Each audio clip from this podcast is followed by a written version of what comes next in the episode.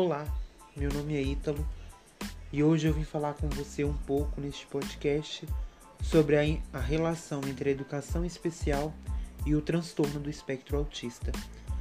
Os transtornos do espectro autista, também conhecido como TEA, é a designação correta para a junção dos transtornos autista, de Asperger e o transtorno global do desenvolvimento sem outra especificação, sendo que as variações de denominação dentro desses transtornos são, class são classificados conforme o nível de gravidade. O transtorno do espectro autista, então, ele é marcado pela presença de comportamentos, atividades e interesses restritos e repetitivos, que são caracterizados por déficit de persistência na comunicação social e também na interação social. Dessa forma, as crianças que são diagnosticadas com TEA necessitam de metodologias educativas diferenciadas, as quais são englobadas na educação inclusiva, que é o que nós vamos escutar um pouco aqui hoje. A história da educação inclusiva no Brasil ela é integrada por inúmeras legislações, que desde o início buscaram e buscam até hoje o objetivo de garantir o direito da pessoa portadora de alguma deficiência na sociedade em sua inclusão educacional. Segundo estudos dos últimos anos, o autismo seria quatro vezes mais frequente em pessoas do sexo masculino. O autismo tem incidência igual em famílias de diferentes raças, credos ou classes sociais. O autismo ele varia sua incidência de acordo com o critério utilizado por cada autor. No ano de 2019, um pesquisador canadense chamado Eric Fomboni publicou uma revisão de 43 estudos sobre a incidência do autismo publicados desde 1966. Com essa revisão, ele chegou à conclusão que os números eram muito maiores do que a população esperava. E ele disse com segurança a prevalência do autismo é de 1 em cada 150 casos, ou seja, que a cada 150 crianças nascidas, uma delas teria autismo. O autismo infantil ele é classificado como uma condição crônica com seu início na fase infantil, geralmente até o terceiro ano de vida. Podemos caracterizá-lo então pela dificuldade da criança de conseguir estabelecer relações afetivas, daí a sua dificuldade de socialização. A criança com autismo apresenta dificuldades na linguagem, tanto verbal como não verbal.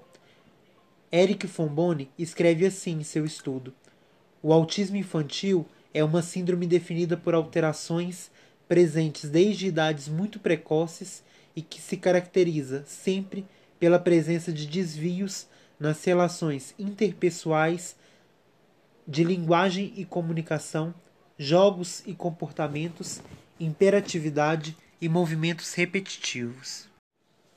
O processo de aprendizado das crianças autistas se dá pela associação, e tem dificuldades de generalização espontânea do conhecimento, exigindo, portanto, um trabalho mais específico. Dentro do processo de inclusão, é preciso cuidado com a rejeição da criança, que pode ser desencadeada por crises de comportamento. Assim, a relação entre o professor e o aluno deve se destacar como uma base de controle, segurança e confiança para o aluno. Dentro da rotina educacional, ganha destaque a educação inclusiva, a atividade física e recreativa, além da hora do lanche, por se tratarem de momentos oportunos para o desenvolvimento no estudante autista quanto à sua capacidade relacional com o professor e com outros colegas, de desenvolver expressões corporais e faciais, capacidades motoras que contribuirão para a autoestima e desempenho independentes. Para melhor ilustrar a relação entre a educação especial e o transtorno do espectro autismo, trouxemos uma pesquisa qualitativa realizada e publicada em um artigo.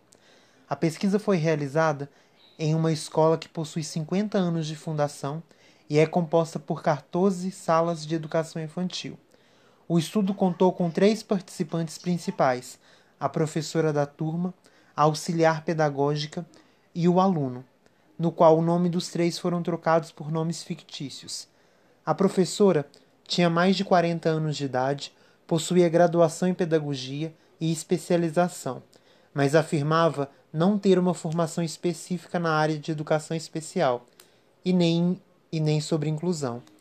A mesma declarou possuir entre 6 a 10 anos de atuação na educação infantil e é professora da escola pesquisada há 17 anos. A auxiliar pedagógica, que atua no, no acompanhamento do, do aluno, recebeu o nome fictício de Juliana. Ela é concluinte do curso de pedagogia e no momento da pesquisa tinha 22 anos de idade. Juliana acompanhava o menor Júnior há quase seis meses. Júnior, nome fictício do aluno Conteia, possui quatro anos e estuda na pré-escola do período, do, no período matutino e está matriculado na escola pesquisada desde o início do ano letivo. O Júnior é filho único, é difícil de lidar com seu humor. Ele apresenta, segundo a psicóloga que o acompanha, características associadas a de um autismo, a de um autista mas não possui um laudo que comprove isso, pois os seus pais não aceitam o seu diagnóstico com autismo. Segundo a análise observacional feita pelos autores do artigo, a turma de Júnior conta com 22 alunos. Dentre eles, apenas Júnior é uma criança com transtorno global do desenvolvimento. Foi verificado no estudo que o Júnior chega frequentemente atrasado à escola, deixando por isso de, de participar da acolhida das crianças no horário da entrada. Com mais de uma hora de atraso, o Júnior perde a socialização na roda de conversa que a professora faz todos os dias, fragilizando assim a proposta de, integra de integração do Júnior às demais crianças. Júnior mostra-se frequentemente inquieto, sempre irritado, faz gestos obscenos, além de agredir os colegas que sentem medo dele e apresentam comportamentos preconceituosos, geralmente despercebidos pela professora. Devido a esses comportamentos, seus pais são frequentemente chamados à escola. Contudo, acompanhando uma conversa dos pais com a professora, os autores perceberam que os pais responsabilizam a professora pela falta de pulso firme com seu filho. Segundo a professora, os pais não aceitam o diagnóstico de autista para o filho, mesmo após o retorno do psicólogo que o acompanha, fragilizando assim o trabalho que poderia ser feito na inclusão do aluno. Apesar disso, os pais são bem presentes na educação do júnior e nas reuniões docentes. Os pais do aluno costumam mostrar descontentamento com o trabalho da professora, que para eles não é competente para desenvolver o seu trabalho. Talvez este nível de cobrança tenha levado a professora ao estresse. Ela se disse desmotivada pela presença do aluno em sua sala de aula. Através do estudo, os autores notaram que Júnior gosta muito de assistir a desenhos animados exibidos na escola, e que se pode perceber na interação entre ele e a sua auxiliar pedagógica, Juliana. No entanto, isso não era utilizado como elemento capaz de contribuir para a sua aprendizagem. Na verdade, a professora não se mostrava motivada em conhecer o Júnior, para depois poder trabalhar com isso. A auxiliadora pedagógica, Juliana, afirmou ter começado a auxiliar a professora no acompanhamento do Júnior. Porém, ela foi contratada pela escola e não pelos pais do aluno, e dessa forma ela não pode fazer um trabalho de exclusividade com ele. No período de acompanhamento, enquanto, enquanto auxiliar pedagógica, a auxiliar verificou que a relação com a professora e Júnior não é satisfatória, pois ela acaba se irritando com as suas limitações e com o comportamento dele. Apesar disso, o aluno pergunta por ela o tempo todo, quando é aula de outro professor, como por exemplo, nas aulas de educação física, religião e de música. Assim, Juliana demonstra-se preocupada com a situação e por isso levanta, levanta as seguintes indignações. Será que, que as crianças se dão conta da forma como a professora trata o Júnior? Será que ele mesmo sente isso? Como ele lida com isso?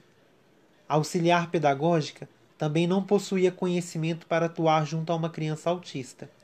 No entanto, como ela mesma afirmou, depois do contato com Júnior, ela passou a ler sobre o transtorno do espectro autista, para melhor assisti-lo, pois considera que este período de sua experi de experiência profissional conseguiu envolver-se emocionalmente com ele, já que com ela o Júnior demonstra mais segurança e afeto na sala de aula, facilitando assim o trabalho dela. Através da história ilustrada do artigo, podemos chegar a várias conclusões. Por exemplo, que mesmo a inclusão da criança autista não sendo um problema novo, ele ainda se mostra como um problema grande para a instituição escolar. Ainda que exista uma idealização falsa realizada pelas pessoas de que, por ser particular, está mais bem preparada para subsidiar a criança autista. Infelizmente, tanto as escolas públicas quanto as escolas privadas se mostram falhas nesse processo. Um aspecto preocupante se trata da falta de um diagnóstico, como no caso de Júnior, que dificulta muito o processo de inclusão que se espera da escola. O Júnior precisa de um diagnóstico, ele e tantos outros alunos, porque servirá como um ponto de partida para se trabalhar com os pais da criança no sentido não só de aceitá-lo, mas de preparar-se para melhor subsidiá-lo. O aspecto de, diagnóstico é algo recorrente nos casos, dificultando a ação escolar e a adaptação do aluno. Infelizmente, como no caso de Júnior, muitos pais se mostram resistentes à aceitação do diagnóstico, acreditando apenas quando o filho já está em idade avançada e o comportamento se diferencia de forma aguda das outras crianças. Com este atraso, a criança sofre dano educacional nesses anos em consequência disso. A educação inclusiva requer investimento na formação dos professores e ainda o envolvimento da sociedade, visto que o que se percebe acerca da inclusão é um total despreparo da sociedade em geral e das instâncias educacionais em particular. A formação de professores não se relaciona com torná-lo um profundo conhecedor sobre o autismo, mas de, mas de potencializar sua ação técnica como professor, para facilitar sua adaptação com o aluno e para, e para tornar o processo educacional do aluno mais produtivo e fácil. A presença de um auxiliar pedagógico é controverso entre os pesquisadores, porém o que se nota é que, como no caso de Júnior, a presença da auxiliar é importante para a professora e ainda mais para o aluno pois potencializa seus resultados. Entretanto, um ponto precisa ser bem claro entre a professora e sua, e sua auxiliar. É preciso deixar bem claro qual é o papel de cada uma neste processo, para que ambas não se percam em tal. Um fato que precisa ser avaliado pelas escolas é quanto ao cansaço sugerido pelo professor e o seu desânimo após a presença da criança em sala de aula algo descrito em vários estudos e descrito também pela professora de Júnior, pois se não houver um suporte ao professor, pode ocorrer o adoecimento e o sentimento de impotência, desde quando se sente obrigado a trabalhar com a criança. Outro aspecto fundamental se refere à persistência do professor. No caso de Júnior, a professora não demonstrou persistência para com as limitações do aluno, fragilizando, portanto, o processo de inclusão que se espera da escola. Observa-se que há fragilidades não apenas no que se refere à formação e prática docente, mas no despreparo e não aceitação dos pais, e também na escola como um todo, que transfere a responsabilidade para a professora e não dá suporte nem formação. Conclui-se que a inclusão da criança autista é um dever de todos e que, ao contrário, podem estar sendo cúmplices da sua exclusão presente e futura da sociedade. O transtorno do espectro autista é uma realidade na nossa sociedade e eles não podem mais sofrer exclusão educacional. Precisamos de professores preparados, de pais acolhedores. Precisamos cada vez mais incluí-los em nossa sociedade. Espero que esse podcast tenha te ajudado de alguma forma. Até mais.